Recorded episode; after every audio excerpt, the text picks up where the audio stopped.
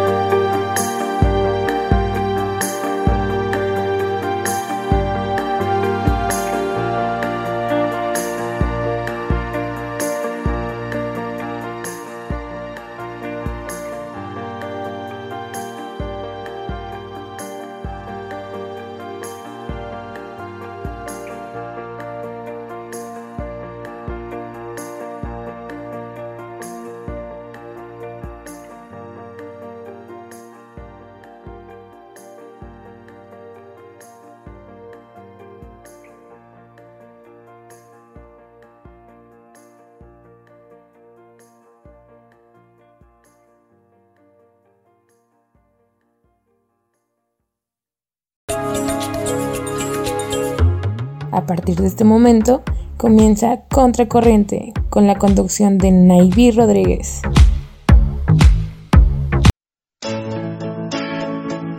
Hola, hoy en nuestro programa número 6 hablaremos de los efectos del alcohol y del tabaco. El alcohol y el tabaco son sustancias psicoactivas conocidas como drogas legales. Su comercio está regulado por el Estado y su consumo aceptado socialmente. Podemos conseguir un cigarro o una copa con gran facilidad. Y ello porque se trata de dos drogas muy integradas culturalmente en el uso y costumbres de la población. De hecho, muchas personas no consideran el tabaco o el alcohol como drogas. Los seres humanos beben alcohol desde hace más de 5.000 años. En la cultura mediterránea, el consumo de vino y otras bebidas alcohólicas ha estado vinculado a lo divino, muy relacionado con dioses y con rituales religiosos, y han sido muy ensalzados sus efectos beneficiosos y festivos, y siempre muy relacionado con el estilo de vida masculino. Hasta finales del siglo XIX y principios del XX, no comienza a considerarse la adicción del alcohol como una patología y empieza a estudiarse desde la medicina y la psicología. Algo parecido ocurre con el tabaco. Desde que fue introducido en Europa por los descubridores del Nuevo Mundo, ha ido ganando adeptos, también vinculado al uso y costumbres masculinas. A partir de los años 50, la investigación empieza a arrojar datos sobre el impacto del tabaco en la salud física, como factor causal, agravante de enfermedades cardiovasculares, respiratorias, cáncer de pulmón y úlcera gastroduodenal. El alcohol y el tabaco siempre han estado impregnados de valores y actividades propias del rol masculino. Por el contrario, cuando el alcohol o el tabaco han creado adicción y graves problemas de salud o de relación, la reacción de la sociedad es de rechazo, de considerar a ese hombre débil, dependiente, que no es capaz de representar lo que su rol le exige. El rechazo social hacia una mujer con adicción al tabaco o al alcohol es mucho mayor, pero en este caso es porque la sociedad la juzga como alguien incapaz de cumplir su rol de madre y ama de casa. Existen varios mitos y realidades del alcohol. Algunos mitos son es que tiene importantes beneficios para la salud, ayuda a la digestión, combate el frío, activa la circulación, cura catarros. El segundo es que favorece las relaciones de amistad y la integración en los grupos facilita las relaciones sexuales, ayuda a superar dificultades sociales y laborales, estimula la creatividad intelectual, da alegría, infunde valor, ayuda a tomar decisiones. Las realidades son otras, provoca importantes problemas de salud, afecciones digestivas como gastritis, trastornos renales, cardíacos y sobre todo hepáticos. El consumo continuado conduce a un deterioro de la calidad de las relaciones afectivas, contribuye a la desestructuración y a los conflictos familiares. A largo plazo se produce una disminución del deseo sexual y ocasiona impotencia en el hombre. Es una de las causas más frecuentes del absentismo laboral y también del escolar. Ocasiona deterioro intelectual y graves trastornos de memoria. Es un depresor del sistema nervioso central es un depresor del sistema nervioso central. Con frecuencia aparece asociado a estados depresivos. Desinhibe el comportamiento, aumentando el riesgo de accidentes y de conductas violentas. Produce un importante deterioro a nivel psicológico que provoca astenia y una conducta evitativa en la toma de decisiones. Además de las consecuencias ya descritas que sobre la salud física y psíquica tiene el alcohol, la constitución biológica femenina mayor contenido en grasa y menor proporción de agua y sangre constituye un agravante en la adicción. Con la misma dosis de alcohol, la mujer se intoxica más y más rápido que el hombre, y las consecuencias perjudiciales del alcohol se muestran mucho antes. Cuando una mujer decide quedarse embarazada, debe saber que el alcohol aumenta la posibilidad de aborto, el riesgo de recién nacidos de bajo peso, dismorfias, retraso psicomotor y síndrome de alcohólico fetal. También existen varios mitos y realidades del tabaco. Los mitos son es que no es tan malo, hay cosas peores. No hace tanto daño como dicen. Muchas personas fuman a lo largo de muchos años y están sanas. Ayuda a ligar. El tabaco light no es perjudicial. Ayuda a no engordar. Fumar mejora la imagen de elegancia y sofisticación. Pero las realidades del tabaco son otras. De las mil muertes que se producen por ejemplo, en España al, año 151 se deben al consumo del tabaco. El tabaquismo es la causa reconocida de 29 enfermedades, entre ellas cáncer de pulmón, infarto miocardio, síntomas respiratorios crónicos. Cada cigarrillo reduce la esperanza de vida entre 7 y 11 minutos. El tabaco afecta la calidad de semen en los chicos y aumenta la probabilidad de reglas dolorosas en las chicas. Los cigarros bajos en nicotina tienen los mismos efectos perjudiciales para la salud que cualquier presentación del tabaco. Las compañías tabaqueras, en su objetivo de captar a la población femenina y en especial a las jóvenes, han unido tabaco y delgadez sin que exista alguna relación entre estas variables. Acelera el proceso de envejecimiento, causa sequedad cutánea y arrugas en la piel. El tabaco incide de forma especial en la salud de las mujeres y además de causar las mismas enfermedades que en los hombres, incrementa el riesgo cardiovascular en aquellas mujeres que utilizan anticonceptivos orales.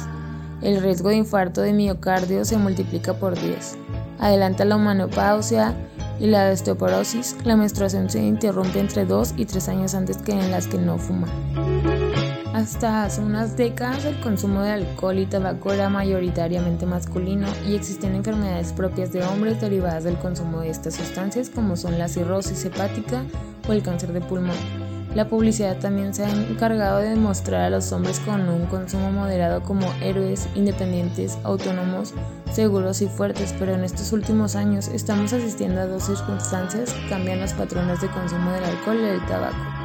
En las últimas décadas se ha pasado a un consumo tradicional, moderado y ligado a determinados contextos sociales, a unos hábitos de consumo más compulsivos ligados al ocio del fin de semana, mucha cantidad en poco tiempo y con el único objetivo de utilizar esa sustancia para experimentar sensaciones nuevas y de placer. La incorporación de la mujer a nuevos papeles sociales ha facilitado su acceso a este tipo de drogas. El rol social representado por la mujer ligado a la función de madre y relegado al ámbito privado de la casa ha convertido la norma de exclusión social de las mujeres del ámbito público en un factor de protección frente al consumo de tabaco. El ajuste a esta norma, una mujer buena no fuma ni bebe, las ha mantenido libres de una serie de enfermedades y comportamientos conflictivos ligados a su consumo. Socialmente está peor considerada una mujer bebedora o fumadora que un hombre. La norma de exclusión social ha representado a las mujeres de los riesgos del consumo de estas drogas. Antes el consumo del alcohol y tabaco en las mujeres se representaba de dos formas. En las amas de casa, sola y en secreto, en un intento de aliviar el malestar derivado a su rol de evaluado. Como relación social, solo en aquellas mujeres que se dedicaban a profesiones que exigían un tipo de relación social imitando un modelo masculino. Los cambios de roles en la mujer, su incorporación al estado social como ciudadana, trabajadora y agente social también ha favorecido que tenga fácil acceso a estas sustancias y que sus pautas de consumo se asimilen a las de los hombres. Las jóvenes, al igual que los chicos de su edad, señalan como motivación para el consumo de alcohol y tabaco la curiosidad, el deseo de experimentar y conocer experiencias nuevas y transgredir las normas existe en la adolescencia una importante necesidad de autoafirmación e independencia. La autoafirmación y la independencia han sido valores ligados a los hombres, mientras que a las mujeres se les reprime este deseo y se les educa para un papel sumiso y pasivo. En esta actitud transgresora que motiva a beber o fumar, podemos ver el rechazo de las chicas jóvenes al rol sumiso que ha caracterizado a la mujer hasta ahora. Beber y fumar puede significar romper con el molde de ser una chica pasiva, obediente, dócil y agradable. Buscar el placer y transgredir la norma que desde pequeña se les impone, pero a la vez representa tomar del modelo masculino aquellas conductas que tantos problemas de relación y salud ocasionan. Existen varios factores de riesgo que favorecen el consumo del alcohol y tabaco. Por ejemplo, las malas relaciones con la familia, abuso del alcohol y tabaco por parte del padre, y o madre, baja autoestima, insatisfacción personal, escaso sentido crítico, creencia de que los beneficios de las drogas compensan sus riesgos, uso de tabaco y alcohol en grupos de iguales. Para protegernos del consumo del tabaco y del alcohol, debemos conocer los efectos del alcohol y el tabaco sobre la salud de tanto de mujeres, tanto de hombres. Buscar relaciones afectivas y actividades de ocio que fomenten modelos igualitarios y sanos y no de satisfacción inmediata, incrementar el análisis crítico y saber decir que no, favorecer la autonomía y la independencia alejándose del modelo dominante masculino, practicar algún tipo de ejercicio físico o algún deporte. En México, el consumo del alcohol per cápita es de 4.4 litros por año. Sin embargo, el patrón de consumo se caracteriza por ser excesivo, es decir, se consume en grandes cantidades en periodos cortos, principalmente los fines de semana. De acuerdo con la encuesta nacional de consumo de drogas, alcohol y tabaco del 2016, el 71% de la población ha consumido alcohol alguna vez en su vida y el 33.6% reporta un consumo excesivo en el último año. De quienes consumen alcohol, el 53% indicó haberlo hecho por primera vez a los 17 años o menos. El 41.3% lo hizo entre los 18 y 25 años, mientras que el 5.6% entre los 26 y 65 años de edad. Por otro lado, el 39.8% de los jóvenes entre 12 y 17 años ha consumido alcohol alguna vez en su vida. Además, el 15.2% de los jóvenes reportan un consumo excesivo de esta sustancia. Los datos muestran que el consumo de alcohol en menores de edad ha tenido un aumento significativo, pues el consumo excesivo en el último mes aumentó del 4.3 en el 2011 al 8.3% en el 2016. Por estas razones, el 8 de mayo de 2018 se publicó en el Diario Oficial de la Federación el decreto que establece el 15 de noviembre como el Día Nacional contra el Uso Nocivo de Bebidas Alcohólicas. Su propósito es concientizar a la población sobre los efectos negativos que ocasiona el alcohol especialmente en niños y adolescentes, así como el fomento de actividades cívicas, deportivas y culturales que contribuyen en la lucha contra el alcoholismo. Considerada la máxima casa de estudios del Estado y es la de mayor población estudiantil en Chihuahua, forma personas íntegras, con valores universales y capaces de dar respuestas pertinentes y creativas ante un mundo en constante cambio, así como la de generar, aplicar, difundir, transferir conocimientos y desarrollar tecnologías mediante una planta académica de alto nivel y programas universitarios de reconocida calidad cuya aplicación sea útil para la sociedad y para ella misma. Actualmente la oferta educativa de la UACH asciende a más de 50 licenciaturas e ingenierías en sus distintos campos universitarios. Cuenta con seis diferentes sedes, Chihuahua, Ciudad Juárez, Hidalgo del Parral, Delicias, Camargo y Cuauhtémoc además que cuenta con múltiples carreras en modalidad en línea. Luchar para lograr, lograr para dar. Para entrar un poco en ejemplos de personas que han muerto a causa del alcohol, son varios famosos que han encontrado la muerte. Entre las personas que se dedican al medio del espectáculo nunca falta la filtración de un video o foto en la que podemos ver determinada estrella en una situación un poco bochornosa después de ingerir unas copas de más. Algunos deciden soportarlo y otras más optan por ir a un centro de rehabilitación, pero hay famosos que no son capaces de buscar ayuda y se dejan consumir hasta la muerte por el alcohol.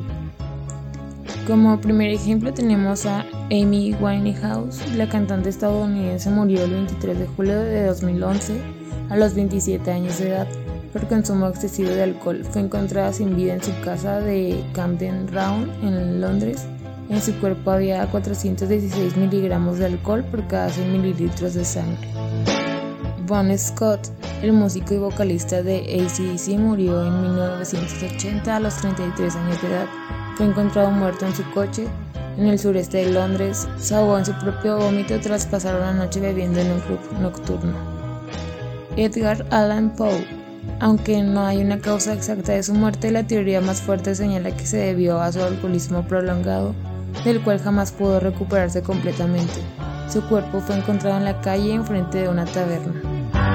Dolores O'Riordan el 15 de enero de 2018, el cuerpo de la vocalista de The Cranberries fue encontrado sumergido en la tina de baño de un hotel de Londres. De 46 años de edad, murió ahogada debido a una intoxicación alcohólica. Jim Morrison. El paso de El Rey Lagarto por la escena del rock fue relativamente corto, pues a los 27 años de edad fue hallado muerto en una bañera.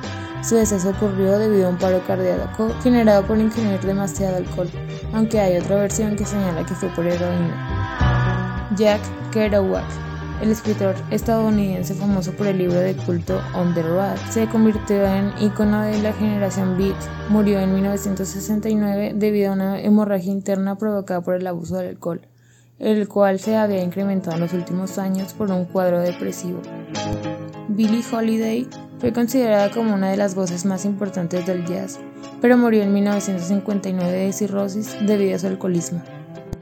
John Bonham. En 1980, el baterista de Led Zeppelin murió a los 32 años de edad en la mansión de Jimmy Page, en Inglaterra. El percusionista se asfixió con su propio vómito mientras dormía. La noche anterior había ingerido una gran cantidad de El humanista digital es un esfuerzo conjunto por parte del cuerpo académico, comunicación global, cultura mediática y tecnología en la sociedad de la información, de la Facultad de Filosofía y Letras de la Universidad Autónoma de Chihuahua y por alumnos de la licenciatura en periodismo, se desarrolla el presente proyecto para permitir a los alumnos de esta licenciatura aplicar sus conocimientos en el ámbito periodístico. Cuenta con artículos, entrevistas, cine tips, y diferente contenido multimedia. El humanista digital, la mirada humanista a la información.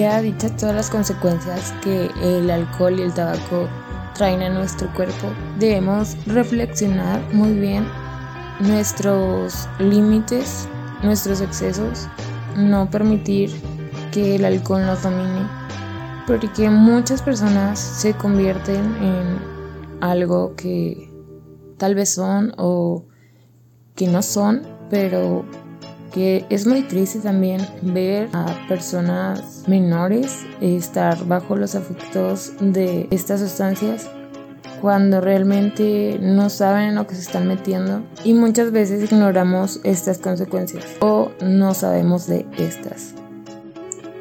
Claro que está muy bien echarte unas cervezas cuando estás haciendo una carne asada, cuando estás en una fiesta, pero no llevarlo al día a día, ya que esto nos traerá unas muy malas experiencias y no normalizar el alcoholismo, porque creo que en la actualidad eh, no lo vemos tan malo como realmente es, porque en verdad es una droga, una droga legal que se puede conseguir muy fácilmente, tenemos que tener mucho cuidado en esto.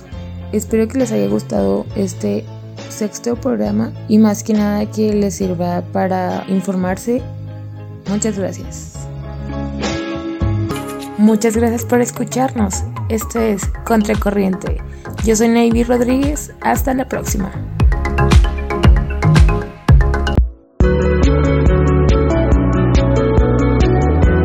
Si te apasionan las noticias, te gusta comunicar, puedes tener habilidades comunicacionales si logras despertar con tus palabras la atención de los demás, e incluso si eres un apasionado de alguna de las diferentes ramas del periodismo, como deportivo, de espectáculos, político o el periodismo policíaco, esta carrera es para ti. En la Facultad de Filosofía y Letras de la Universidad Autónoma de Chihuahua puedes encontrarla.